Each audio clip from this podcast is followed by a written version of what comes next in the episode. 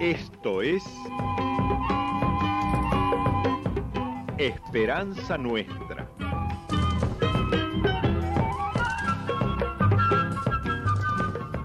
Un programa del Centro de Comunicación Nuestra Señora de Luján.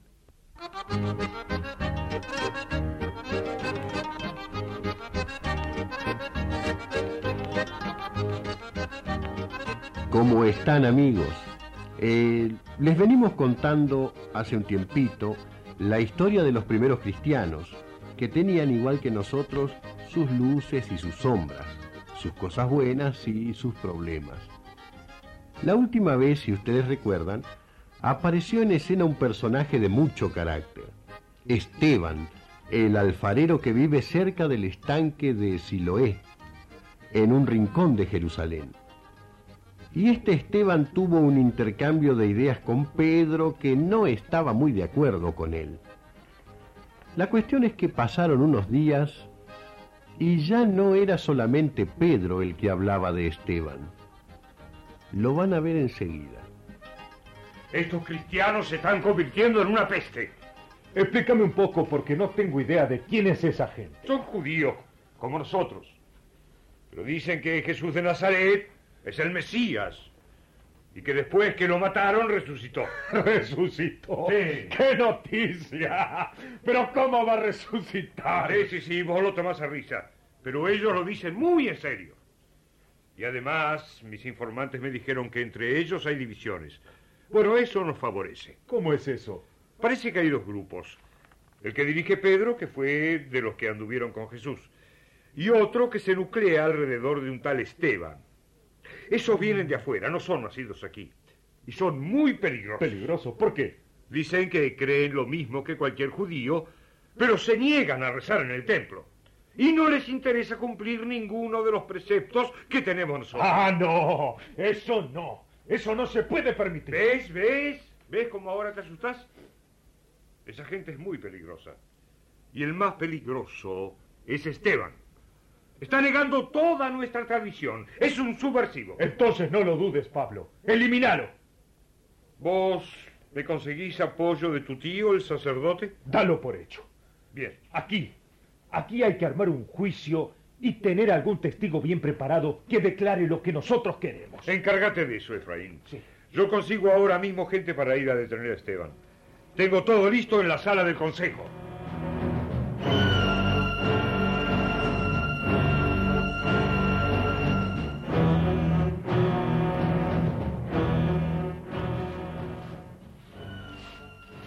Esa es la cosa, Raquel.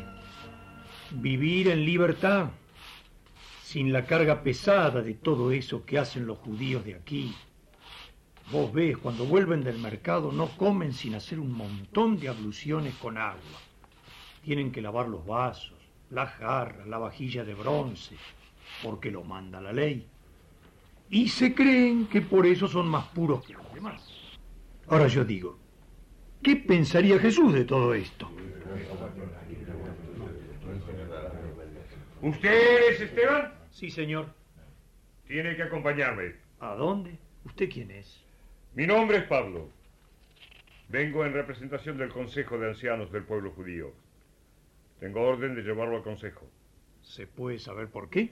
Los dirigentes del Consejo quieren averiguar bien qué es lo que usted enseña a la gente. ¿Y por qué no se lo preguntan a la gente? Yo hago todo a la luz del día, señor. Los jefes quieren escucharlo personalmente a usted, Esteban. Está bien. Vamos. Raquel, entregale esas vasijas a Matías que vendrá dentro de un rato. Y prepara un guiso para cuando vuelva. Repita.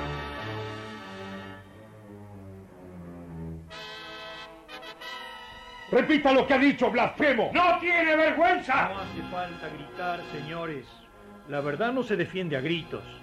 Lo que yo he dicho es que la historia de Israel, la historia del pueblo elegido por Dios, se terminó cuando llegó al mundo Jesús de Nazaret, el Hijo de Dios hecho hombre. ¿Pero qué dice usted? ¡Eso es mentira pura! Es la verdad, lo que pasa es que ustedes no la quieren oír.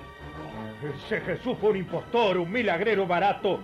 que engatusó a la gente en provecho propio. Sí, señor. ¡Resurrección! ¿Qué resurrección?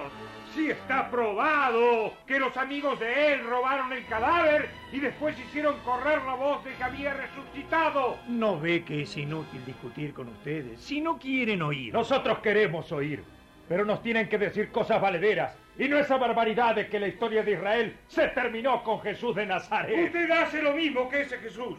Habla contra el templo, se ríe de la ley, se burla de las tradiciones. Nosotros le hemos oído decir a usted que Jesús de Nazaret va a destruir el templo y va a cambiar las costumbres que nos transmitió Moisés. Diga la verdad.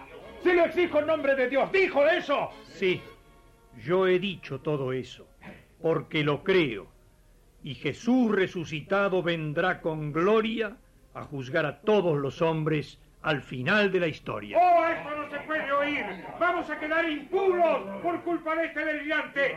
¡Tápense las orejas! Eso es lo que quería oír, ese es el problema. Que ustedes son los únicos puros, los elegidos, y nosotros los que aceptamos a Jesús, los que ya no creemos en reglamentos ni en el templo de piedra, somos los malditos, los marginados. Sí, señor. Son malditos.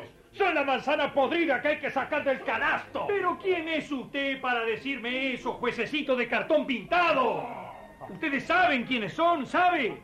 Ustedes son los descendientes de aquellos que cuando Moisés los sacó de la esclavitud de Egipto, casi lo linchan, porque se querían volver para comer carne y cebolla, aunque los mataran a palos y los hicieran trabajar como animales. Sus antepasados son los que mataban a todos los profetas que venían a decir la verdad en nombre de Dios. ¿Qué le hicieron sus antepasados a Jeremías, eh? Cuando trataba de salvarlo del destierro, lo encerraron en un pozo y después lo asesinaron a mansalva. Y lo mismo hicieron con Jesús.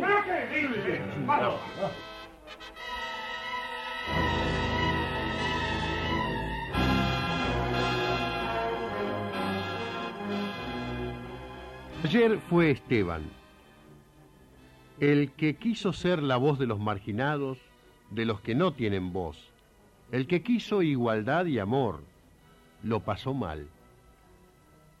El que se tomó en serio a Jesús fue puesto en la picota. Y hoy, hoy también hay marginación y por suerte gente que como Esteban lucha para eliminarla. Vamos a escuchar el testimonio de Juan, un belga que vive en el noreste de nuestro país. Yo empecé trabajando en la capacitación de promotores rurales. Cuando llegué por primera vez al Chaco, lo que más me impresionó fue la actitud de los aborígenes. Caminaban pegados a las paredes, con la cabeza gacha, como gente forastera que anda por un lugar extraño, y están en su tierra. Pero resulta que la ciudad es el lugar del blanco, y en el monte también se hace la vida al modo de los blancos. El blanco llega con la camioneta cargada de mercadería, o es maestro, o es médico. La tierra es la misma de antes, pero la forma de vivir es la del blanco. Y entonces el indio siente vergüenza de ser indio. Después que pasé varios años por ahí, un día se me acercó un grupo de tobas y me dijeron, ¿por qué tenés que viajar siempre? ¿No podés quedarte a vivir acá? Y bueno, me quedé, construí mi rancho ahí.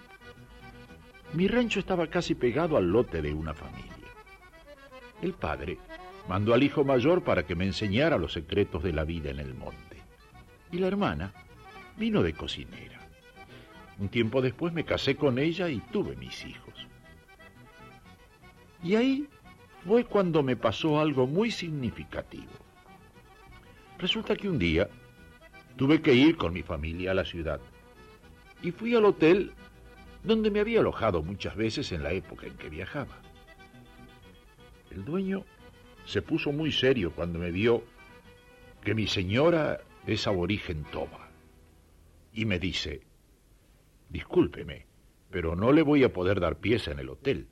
Yo no soy racista, por favor. Si usted viene solo, será bien recibido como siempre. Pero usted comprende, así, con esta familia, yo pierdo clientela.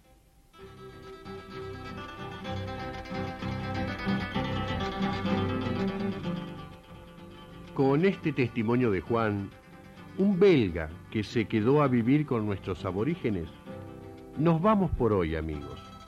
La historia de los primeros cristianos, como ven, tiene mucha tela para cortar aún hoy día.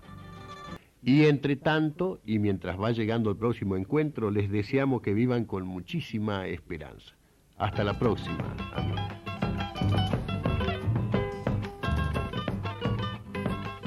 Fue Esperanza Nuestra, un programa del Centro de Comunicación Nuestra Señora de Luján.